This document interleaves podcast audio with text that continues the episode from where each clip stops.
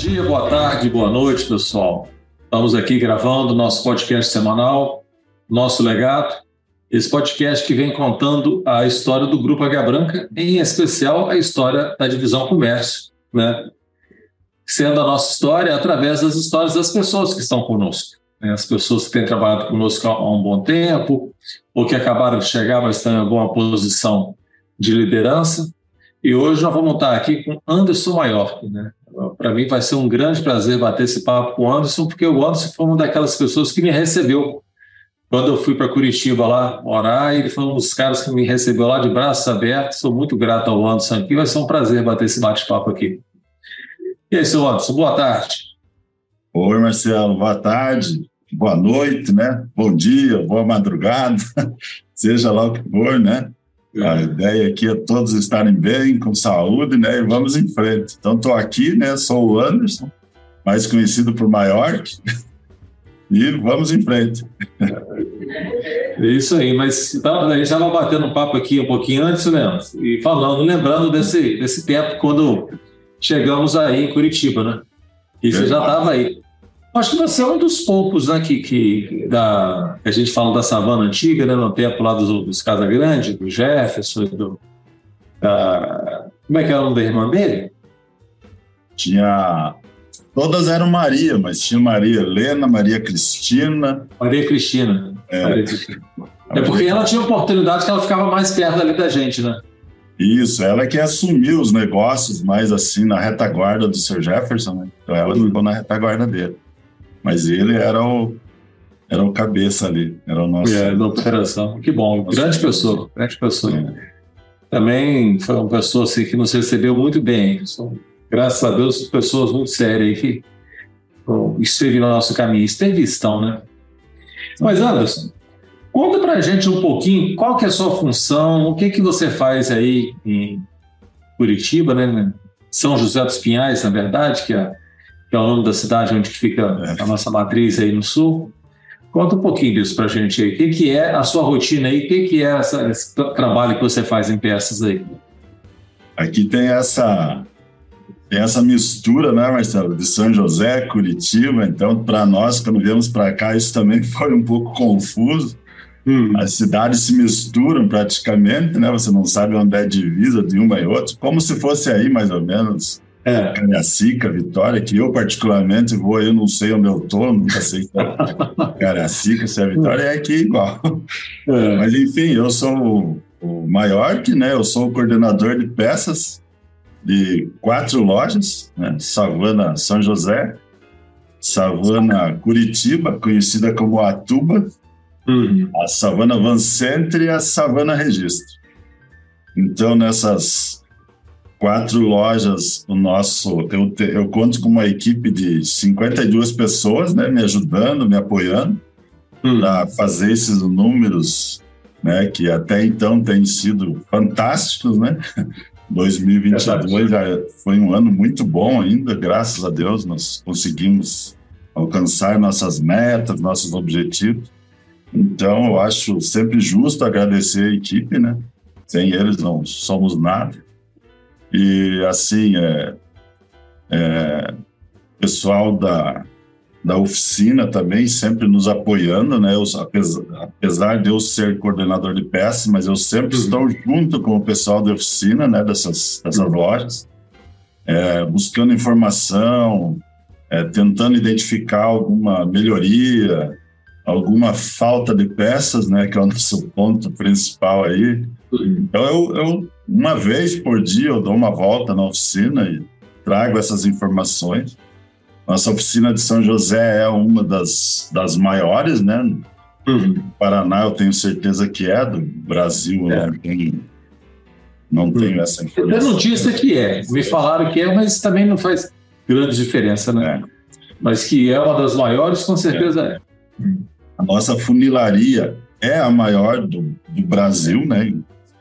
Então, isso eu digo para ter ideia do nosso volume, né? Nosso uhum. volume é muito alto. É. Então, aí entra a questão de, de pessoas, né? gestão, controles, processos. Então isso demanda aí um, uma rotina aí de, de loucura total né, durante o dia. É, e a dinâmica do estoque de peça, né, Isso é um negócio desafiador, né? Porque você tem que ter aquela quantidade de peça para aqueles caminhões que estão rodando atualmente. Não adianta ter peça de caminhão que não está rodando. Tem que ter na quantidade certa, no lugar certo, senão você perde a venda. Exato. É, sei lá, vamos pegar essa um fio vida, de garra. É, eu digo assim que essa vida do, de peças não é fácil, como dos outros departamentos também, né? Mas a nossa é a, é a que mais dói é quando alguém diz, ah, não tem a peça que eu preciso. Aí você vai correr atrás, descobrir o porquê, se ela vem de giro, se é A, B ou C. Aí já uhum. entramos nos paretos da vida né? e vamos procurar entender, né? A peça que está nascendo, a peça que está morrendo, quantas eu uhum. devo ter, e por aí vai.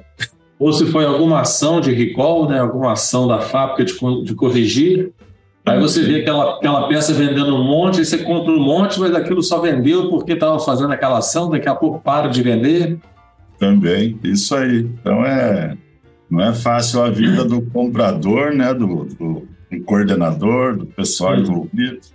Mas assim, a, a, equipe, o todo faz acontecer, né?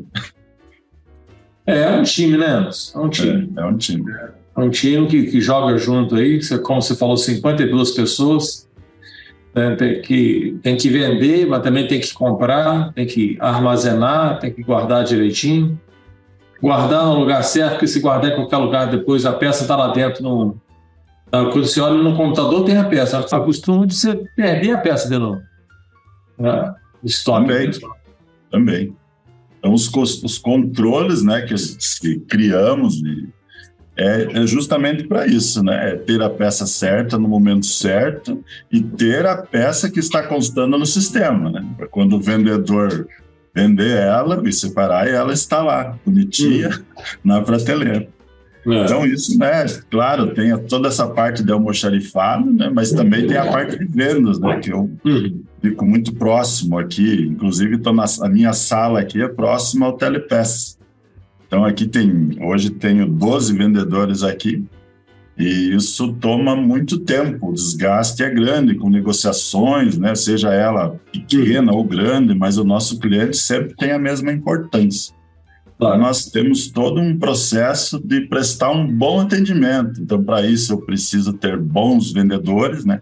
técnicos em venda de peças. Eu costumo dizer assim, Marcelo, que nós veículos novos, eles vendem um caminhão, né, completo. Nós de peças, nós vendemos como se fosse um Lego para a criança montar. Exatamente. Aqui exatamente. se diverte. Então é isso. É. Então isso também envolve é, é, visitas a clientes, né, estar próximo ao cliente, né, tentando melhorar um processo para ele, levando é, melhorias para ele. Então a gente tenta o tempo todo praticar isso. Para quê? Uhum. Para conquistar o cliente, né? Para ter ele. Eu digo assim que cliente é, é, que vai o resto da vida ficar comigo, isso não existe, né? Mas eu preciso o máximo possível ter ele comigo. Claro, claro. É, é muito. É, e você fala de coisas bem legais, assim, essa gestão a qualidade de peça, você ter né, a quantidade no local e tal certinho. E assim, e você ter técnicos aí que são vendedores também, né? Porque às vezes o mesmo modelo de caminhão não necessariamente usam a mesma peça, né? Assim, em anos diferentes, né? Exatamente. Ou às vezes até dentro do mesmo ano, né? Então você pega, sei lá, um 25, 44, 2020. Ah, quero lá uma junta qualquer lá. Às vezes no começo do ano ele usava uma determinadas peças, na linha de montagem, se eles mudam, você tem que ter outro modelo também. Isso, exatamente. Então, eu já acompanhei isso, sei como que isso é desafiador. É. Porque não, não, adianta você achar que ah, me dá uma junta de um 2544 2020. Não, não é assim que vende peça. É. Tem que ter o número do chassi do carro direitinho, entrar lá na, no código da, das tabelas lá direitinho do carro, que vai pegar lá o, o catálogo eletrônico dele para saber que peça que se aplica, né? Exatamente assim. Parece que você já foi vendedor de peças. Né? É. é, já ouvi falar. é, Mas é isso mesmo. Então, é, então, além de eu ter a peça, né, que é o, é o que o cliente espera, ou no mínimo eu buscar ela o mais rápido possível para ele, né, eu providenciar ela para ele, porque o que fica é, em evidência aqui, né, eu deixo isso muito claro, tanto para os vendedores como para os almoxarifes, que o caminhão é o ganha-pão do cliente. Então, Exato. ele não pode parar. Então, nós uhum. somos responsáveis em fazer ele andar. Uhum. Então, temos que buscar a peça, seja onde for. E, por outro lado, menos, assim, aí fica fácil. Um jeito, compra todas as peças e põe aí dentro. É. Por outro lado, também tem que não pode deixar sobrar peça, porque é igual uma mercadoria que vai ficar no estoque e vai estragar, porque vai passar um tempo. Se passar o tempo de vender a peça, vamos falar, se o caminhão sair de linha, tá bom. Você perdeu aquele dinheiro. Virou obsoleto. É, virou obsoleto. Né? É. Hum. Então é, é isso. Então, além de eu ter a peça, atender o meu cliente bem, eu ainda tenho que dispor de uma equipe de logística para entregar a peça para ele, né? Hoje o nosso maior fluxo, o nosso maior faturamento, ele se concentra no telepeças, né? Então eu uhum. tenho aqui 60% do meu faturamento é telepeça e os outros 40 se dividem em mecânica e funilaria, né? Falando uhum. de São José. Uhum. Mas o nosso o nosso sistema também é integrado, né? Então eu consigo aqui na nossa região, na nossa praça que é Curitiba, né, região metropolitana, nós, os vendedores, eles vêm aonde, em qual loja eu tenho a peça e aonde é mais rápido para me entregar para o cliente. Então uhum. nós temos é, essa situação dele vender a peça aqui em São José, mas emitir a nota lá no Atuba. Aí o meu motoboy pega a peça, já está lá no Atuba e de lá ele já dispara entregar para o cliente. Então, o nosso fator aqui, surpresa, nós trabalhamos muito com isso, para agradar o nosso cliente, né? Prometer que eu vou entregar dali duas horas, em menos de uma hora eu chegar lá. Então, isso é. surpreende a expectativa dele. Então, nós trabalhamos muito isso. É, é legal esse bate-papo, porque tem muita gente que não percebe que o negócio de peça é muito maior do que simplesmente comprar uma peça, colocar e vender e entregar. Né? Você tem desde a, a estatística para saber o que comprar. Exatamente. Tem desde a logística de armazenamento, logística de entrega. comercial, uma parte logística, uma parte de estatística, né, dentro dessa operação sua, né? É muito, muito legal, né, Ele é, ele é bem complexo mesmo, né? Para algumas pessoas, né, que não, não, ainda não tiveram a oportunidade de hum. ficar no setor por um tempo, é isso mesmo. Elas acreditam que ah, tem, não tem, me manda, mas não é, não é bem assim. É bem o estudo mais... das vendas perdidas, por que eu deixei de vender essa peça, né? Também. Aí, aí, junta todo mundo, então vamos comprar essa peça, não vamos comprar, tem que ver todo no estatística, é muito legal. É. Mas, Anderson, assim, é, aproveitar até para te parabenizar né, por esse trabalho que você tem feito há tanto tempo aí conosco, né, e assim, sempre primoroso, né, sempre com muita segurança, com muita transparência, muita dedicação. Parabéns pelo trabalho aí que você tem feito, é bem legal, tá? Bem, muito feliz aí. Obrigado, mas... é, muito bom. Mas, Anderson, é assim, eu sei que de peça você entende bem, você deve até saber os números das peças de cor. Ah, são é... poucos e nem fáceis de, de, de, aprender. Isso não, não tem como você não, não decorar número. Nós sonhamos com código de peça. Tem dias que você fala, eu não quero decorar esse código. Não tem como você decorar. São quantos dígitos, Anderson, um código de peça? São 10 dígitos, o normal, né? E daí entra a norma DIN, que são 12. E para ajudar ainda, a Mercedes cria uns números agora adicionais, código de cor, código disso, ah, código ah. Aí aumenta. Mas é, vai, vai trabalhando e vai, vai pegando esse jeito. Vai, vai pegando. É. Mas a norma são 10 dígitos. É. Mas é, eu queria conhecer um pouquinho da sua história, pai. Você foi estando de peça, eu queria conhecer um pouquinho, nos conta um pouquinho de você, rapaz. Onde você nasceu, como é que você fez para chegar até aqui? Como é que é essa trajetória sua aí? Então, Marcelo, eu costumo dizer assim que eu sou curitibano mas o meu sangue é Catarina. Ah, é. A minha família é toda de Santa Catarina, meu pai e minha mãe são de Jaraguá do Sul. Ah, que legal, pois. É. Então, no momento lá da vida deles, eles resolveram vir para Curitiba e aqui eu nasci. Uhum. Então, Mas você nasce em Curitiba, então? nasci em Curitiba. Tá. Seus pais que são de Jaraguá do Sul lá. Isso. Meus pais, meus irmãos, tudo Santa Catarina. Então, eu sou o caçula, né? Costumo chamar de temporão aqui, não sei como é aí. E Eu também. nós somos em sete irmãos. Hum. É, fazem muita brincadeira comigo que eu tenho, eu, eu tenho, quando eu digo que somos em sete, e eu tenho um irmão que é político. Aí eles falam, ah, então só um é vivo. o resto do trabalho. Eu falei, isso, isso mesmo. Piadinha já antiga, mas mas tá lá, vamos em frente. Aí eu, aos 11 anos, eu, eu começo a, a trabalhar né, em, em casa. Fazia Com um 11 serviço- anos? 11 anos. Ah. Eu fazia um trabalho é, para o lado mais da contabilidade. Uhum. Né, exi, exi, ah, creio eu que existe até hoje, só que, claro, tudo digital, né, mas naquela época existia o livro diário das empresas. Então, as empresas é, tinham, relatavam tudo no livro. Então, ali entrava a contabilidade da empresa. Então, o que, que eu fazia? A, eu transpassava todo o balancete né, que estava, estava é, Rascunhado? Ou impresso? Como é que máquina é? de escrever eu esqueci. Ah, datilografado. Datilografado. Conheço bem isso. É, conheço bem isso. Ele estava datilografado nas folhas, eu tinha que transpassar para o livro diário, porque naquela Hum. época não existia encadernação. Então Hum. era um processo é, estranho, mas existia. Então era isso que eu fazia. Fiz até meus 14 anos. Daí com 14 anos eu eu eu perdi meu pai, surgiu a necessidade de entrar num, né, numa empresa é, registrar. Com 14 anos. com 14 anos. Uhum. Aí eu fui para uma autopeças. De um, Ah, você já começa então em autopeças. Comecei em autopeças, de automóvel. Aham. Então era.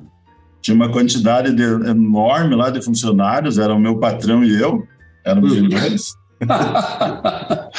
E, e o que você me perguntar o que tinha lá, eu vou te dizer, não tinha nada, só tinha peça. A nossa, a nossa tabela de preços, para você ter ideia, era era na peça nós colocávamos o custo da peça em forma de código. Então existia a palavra lá Pernambuco, onde Aham. era um e assim por diante. Então eu batia o olho ali, jogava 30% de margem e vendia. Então Aham. essa era a nossa tabela. Imagina, nosso pareto muito menos, né? Era tudo Nós estamos falando de uma época, anos 80, anos 90, Isso foi em 87, é, que tínhamos uma inflação muito alta, né, Anderson? altíssimo. Tinha uma inflação, quer dizer, o Pernambuco lá deve ter virado, sei lá o quê, Acre. Ah, não. Era, não, era puro chute, né? Tabela não existia. Aí, aí eu fiquei lá um ano e meio, aí eu, eu tenho um irmão que já era desse, do ramo da Mercedes, ele trabalhou muitos anos na concessionária de Curitiba e ele conversou lá com o povo lá e, e fui chamado para uma entrevista. Aí entrei lá em 88 como almoxarife, guardando Mas qual é a empresa? Era na Civema. Se- Ah, sim. Sim, aqui em Curitiba tinha uns três revendas Mercedes, né? Tinha. Tinha a Divena, a Civema, a Divesa e a Savana, isso. Isso, éramos três. Então, Uhum. a- então lá eu entrei de almoxarife descarregando caminhões de peças lá com pranchão, né? Não existia Então, a As empilhadeira, né? ferramentas eram bem né, históricas lá, pré-históricas. E, enfim, fui uma aprendendo. uma, uma, uma alavanca para empurrar a caixa, né? E deixar escorrer lá no pranchão.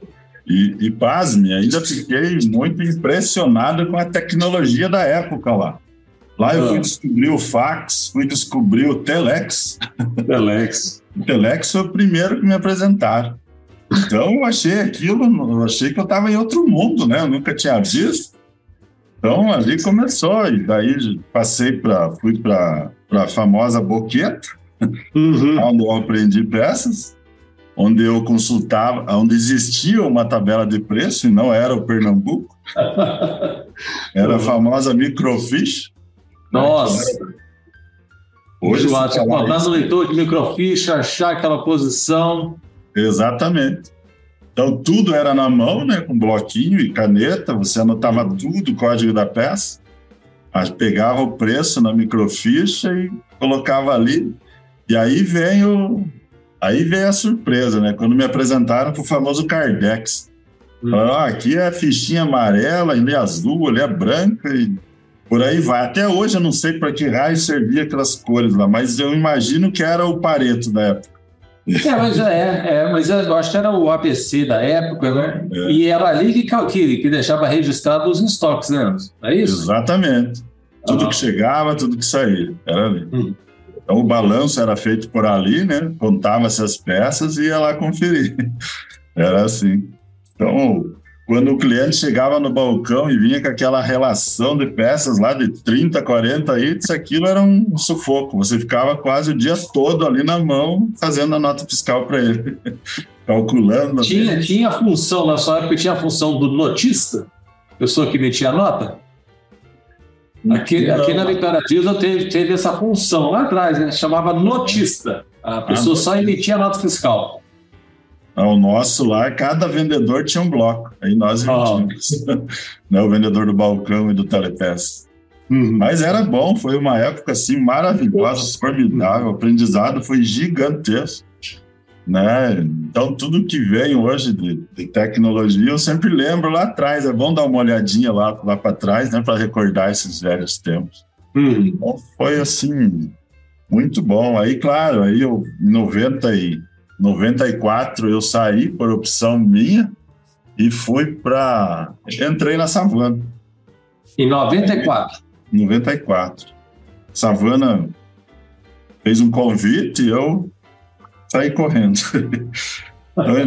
eu, entrei na Savana em 94, né? É, fui muito bem recebido ali, mas já entrei com um pênalti já lá grande. O meu, meu, meu gerente me chamou lá num canto e falou: Anderson, eu ouvi dizer que você conhece muito de peças, códigos de peças. Eu falei: olha, eu não sei o que é muito para você, um pouco eu conheço. Falei, então uhum. me acompanha aqui até o fundo da loja, quero te mostrar um. Aí eu fui com ele no fundo lá, e lá tinha uma montanha de peças, mais ou menos assim, sei lá, uns mil itens, que eles não sabiam o código por quê? Ah. Porque a enchente levou tudo. E lá ficou. Aí eu comecei a guardar aquilo para ele. Identifiquei 90% daquilo, consegui guardar o que podia guardar, descartar o que não tinha mais como. Hum. Mas a minha primeira função na savana foi essa: foi identificar as peças da enchente. É porque a savana, né, essa savana que você trabalhou, que foi onde que a gente chegou, não ficava embaixo, ela passava no Rio Belém, não é isso? Exatamente. Ali na... eu, lembro que, que encheu, o pessoal contava a história dessa enchente. As Sim. estantes das prateleiras ficavam com as pernas tudo alto, assim, se enchesse isso, de novo, molhava. Né? Isso mesmo. Nossa senhora. É o, acho que, se não me engano, foi o Arlen que viu isso e perguntou, mas por que essas peças tão altas? mas falou, ah, que daí enchente. E realmente deu, né? Já como grupo. Deu. Bastante. É, estávamos lá logo no começo, assim, da pegar uma chuva daquelas. Então, aí eu fiquei até 98. Aí eu trabalhava no Telepeças. Aí em 98 eu fui convidado a ir para Savana Automóveis. Uhum. Aí eu fui para Automóveis, fiquei até 2003, foi o ano, até por curiosidade, eu fui a eu fui um dos primeiros a visitar Juiz de Fora na fábrica da Mercedes, lá no lançamento do Classe A.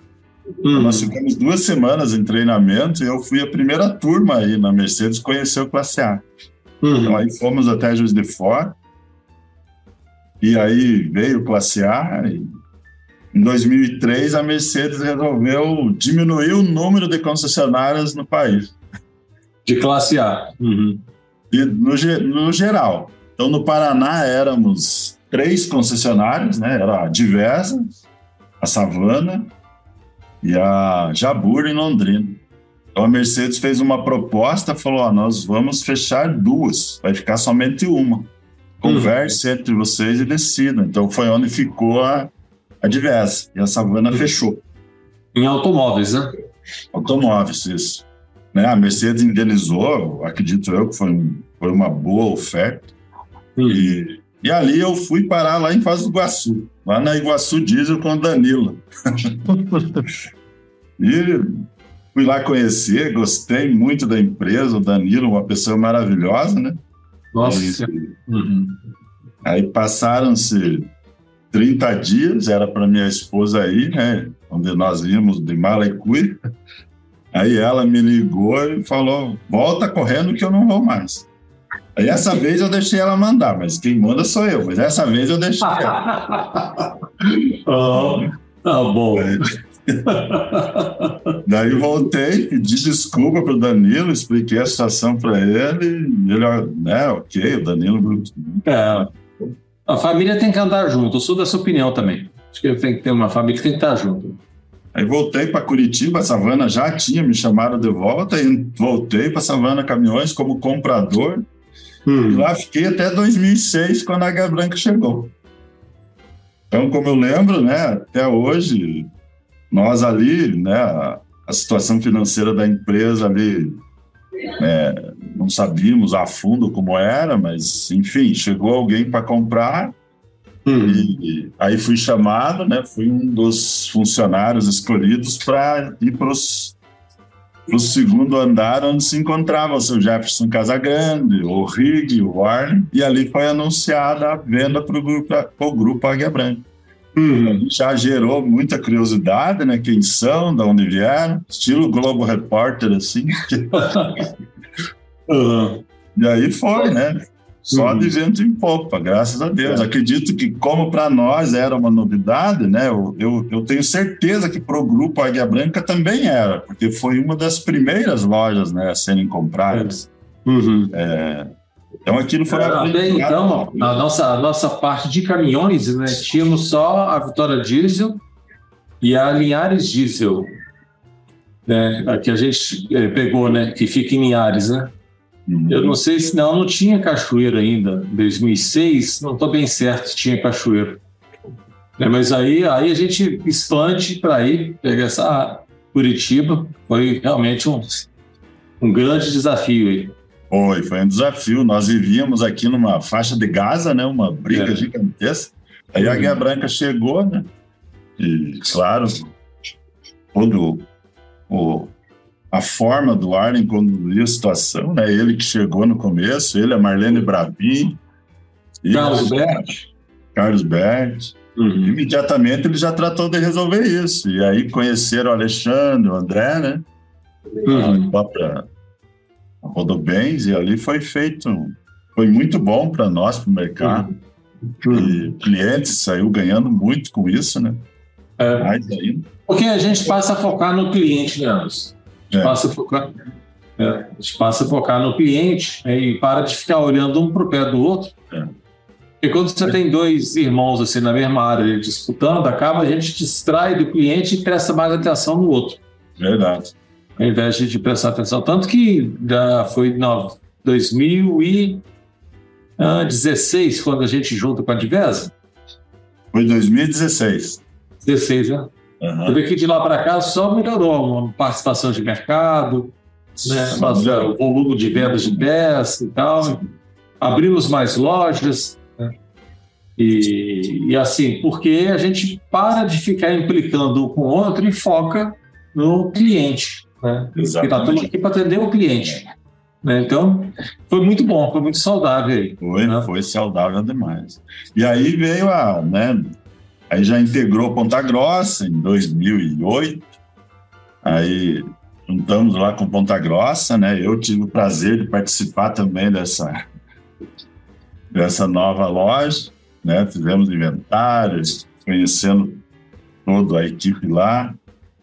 E aí veio a, a grande convocação da prefeitura e nos retirarmos ali da linha verde, oh, né? Que seria Você lembra aquilo? Aí, Rapaz, passaram a rua no meio da concessionária, lembra aquilo? E aí tinha dias que nós não tínhamos nem entrada para o cliente, ou saiu entrar, tudo bloqueado por obra da prefeitura, mas enfim, vencemos, né? Uhum. Aí surgiu a situação do terreno aqui em São José, o Viacom, e aí começou a batalha de todos vocês, né, da diretoria, em liberar aqui para construção. Nossa, rapaz, eu lembro que eu fui no órgão lá em, no DENIT, eu acho que é o nome do órgão, lá em Brasília, porque ficava lá a diretoria, para levar o projeto e mostrar, explicar, porque eles estavam lá todo assim cismado, não queria deixar fazer, que ia atrapalhar o trânsito. Nós tivemos que fazer, construir aquela pista lateral ali. Foi uma história bacana. Foi, foi, haja história. Eu lembro que era a área do manancial, não podia construir. Aí é. tinha um riozinho aqui que dizem que tinha, até hoje nós descobrimos onde é, mas tinha o tal do manancial. Mas enfim. É, aí... Sabe que uma lagoa, né? Alguma coisa é. ali. A gente tinha uma conversa dessa. Mas aí deu-se início à grande obra, né? O Gilberto foi o, cara da frente aqui. Eu lembro que eu via muito aqui, olhar onde que é, o que, onde que vai ser. E era muito legal isso, você participar da obra. Isso não tem preço, é muito é. gostoso. E aí surgiu a questão, muda, não muda, já está chegando o dia, eu sei que nós encaixotamos o estoque todo lá do, do Auer, e a mudança não acontecia. Não é na outra semana, na outra vai. E, e a vida nossa lá acontecendo. Aí o cliente chegava, queria a peça, tinha que procurar nas caixas. Então muitas coisas, a Diversa nos salvava. Lá, não tem, não, não, tem como achar, vamos buscar lá na Diversa que é mais rápido. Né? Tinha não. essa parceria. Então, e assim foi. Aí chegou o dia da grande mudança. Nós começamos a mudar peças numa quinta-feira, terminamos no sábado à noite. Então, quando você fala em mudar, mudar né, uma administração, oficina, é muito trabalho, mas peças, é. olha. É... é porque você deve ter aí mais ou menos uns 7 mil itens, né, Anderson? Nessa loja tem 5.300. 5.300. Você imagina que você tem 5.300 posições. Exatamente. Cada item leva uma posição. Né? Então você tem uma prateleira, você tem um andar da prateleira, posição na prateleira. É, o endereço, como se fosse o endereço de casa mesmo. Né? Então, Exatamente. tem que criar esses endereços, ir no sistema, dizer: ó, essa peça está nesse endereço. E não é. podia misturar na viagem, muito menos perder a peça na viagem. Então foram várias viagens, né? Da, de lá aqui dá 21 quilômetros. Então isso foi. Mas também foi sensacional, assim, é, uhum. é satisfatório contar isso. É. Aí veio Joinville, né, em 2013, 2010 também participamos lá com inventário e, e analisando estoque. Aí a Divesa, né, em 2016, mesma situação.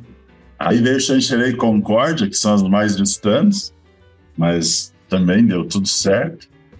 E hoje, graças a Deus... Registro, aí tem Jaraguá do Sul, que a gente está indo agora, acho que em março, março, abril, Jaraguá do Sul, Campo Largo, que a gente está indo também.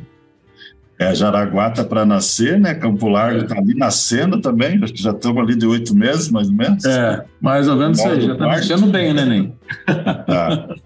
Então, é, mas já está tudo encaminhado, se Deus quiser, Não, vai ser é, um ponto fantástico. bom aí.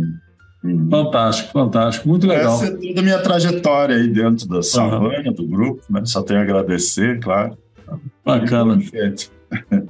Bom, bacana, assim, é, e, e, assim, eu tenho uma curiosidade, assim, que nesse vai e vem, Anderson, para lá e para cá, como é que você, você faz para você se desenvolver, desenvolver as pessoas que, estavam, que trabalham contigo, sabe, para as pessoas evoluírem, aprender, aprender a estudar peça, aprender a atender cliente, aprender sobre estoque, sobre logística.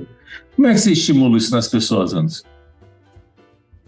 Aqui o que, o que é, é eu, eu, valorizo muito aqui são os treinamentos, mas assim, hum. essa questão de treinamento, né, até uns anos atrás, ele não era tão, tão batido, tão, né? Hoje não, hoje além da Mercedes nos dá muitos treinamentos, a própria Águia Branca, ela, né, nos dá esse privilégio dos treinamentos. Então, isso eu não abro mão, eu, eu vou junto, é, peço para todos colaborarem, né, assistirem os treinamentos, então, isso é, é um ponto assim fundamental para o desenvolvimento. A gente aprende uhum. muito com os treinamentos. Uhum. Aí, claro, aí vem o. Eu, particularmente, eu gosto muito de internet, né? Hoje é o básico, é todo mundo. Mas ali tem muita coisa ruim, né? É. Você tem que filtrar isso, saber o que, uhum. você vai, vai uhum. guardar para você. Uhum. E aqui eu tenho um processo que. É, uhum a parte do almoxarifado é onde eu tenho maior movimentação de pessoas, né? Porque eu preciso formar vendedores de peças. Então, uhum. desde o momento da entrevista, eu já deixo claro para eles, para eles uhum. almejarem a venda de peças. Isso dentro do meu setor, né? Claro que existem uhum. outros, eles vão estar aqui para se desenvolver e perceberem aonde eles querem chegar. Então, eu deixo claro isso e dou sempre apoio estou sempre presente, mostrando as, as, as os nossos processos e, uhum. e apoiando em tudo, né? E, então, isso é muito bom. É, eu tenho também uma questão aqui que nós chamamos de escolinha. Ah. Uma vez por semana eu tenho um menino e ele dá aulas de catálogo de peças para os novos almoxarifes.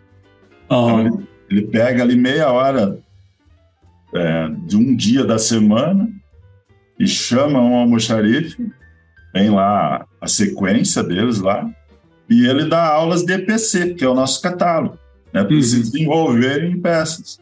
Então ali começa tudo. Então isso tem é um rodízio, né? Ele começa almoxarife, aí o projeto dele aí para para boqueta de peças, depois o balcão e depois o telepeças. Isso uhum. quando não vem o outro setor e e leva essa pessoa para lá, né?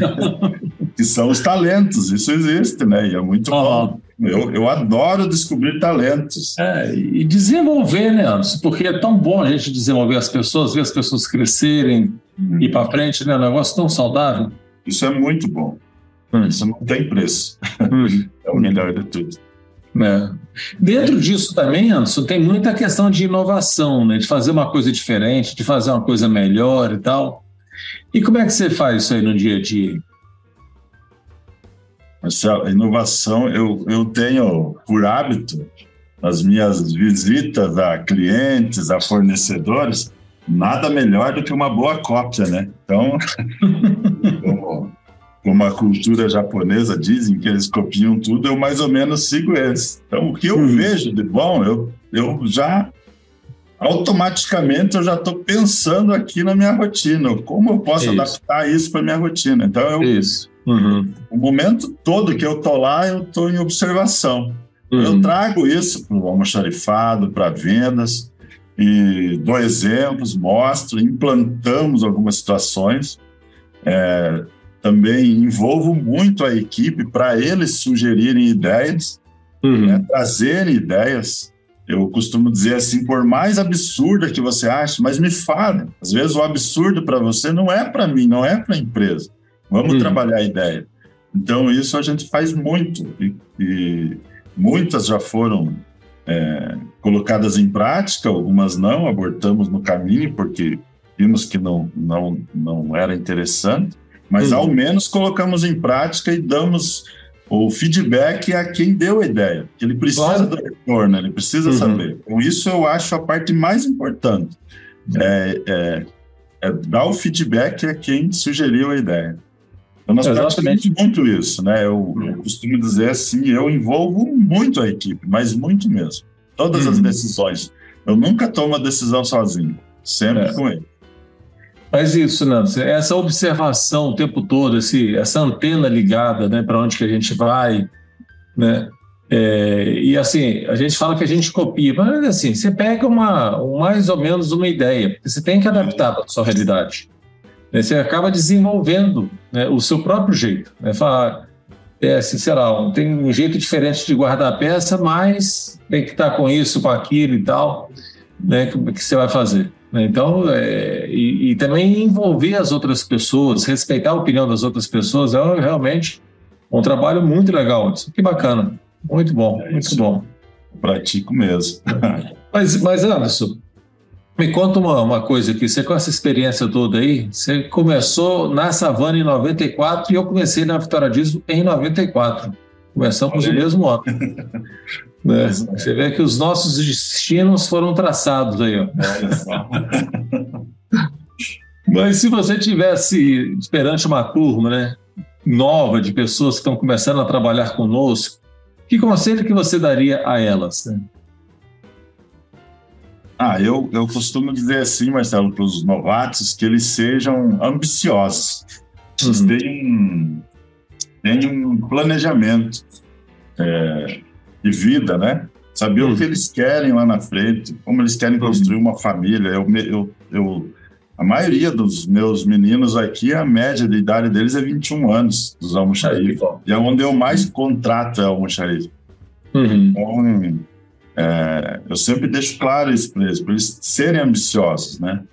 Terem, fazerem um planejamento, saber o que eles querem, uhum. é, ir atrás do sonho deles, né? É, aquela ideia de o céu é o limite, né?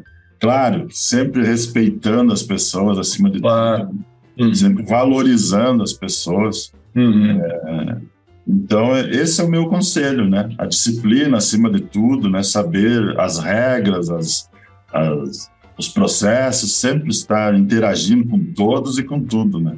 Uhum. Isso é o que eu sempre deixo claro aqui para eles.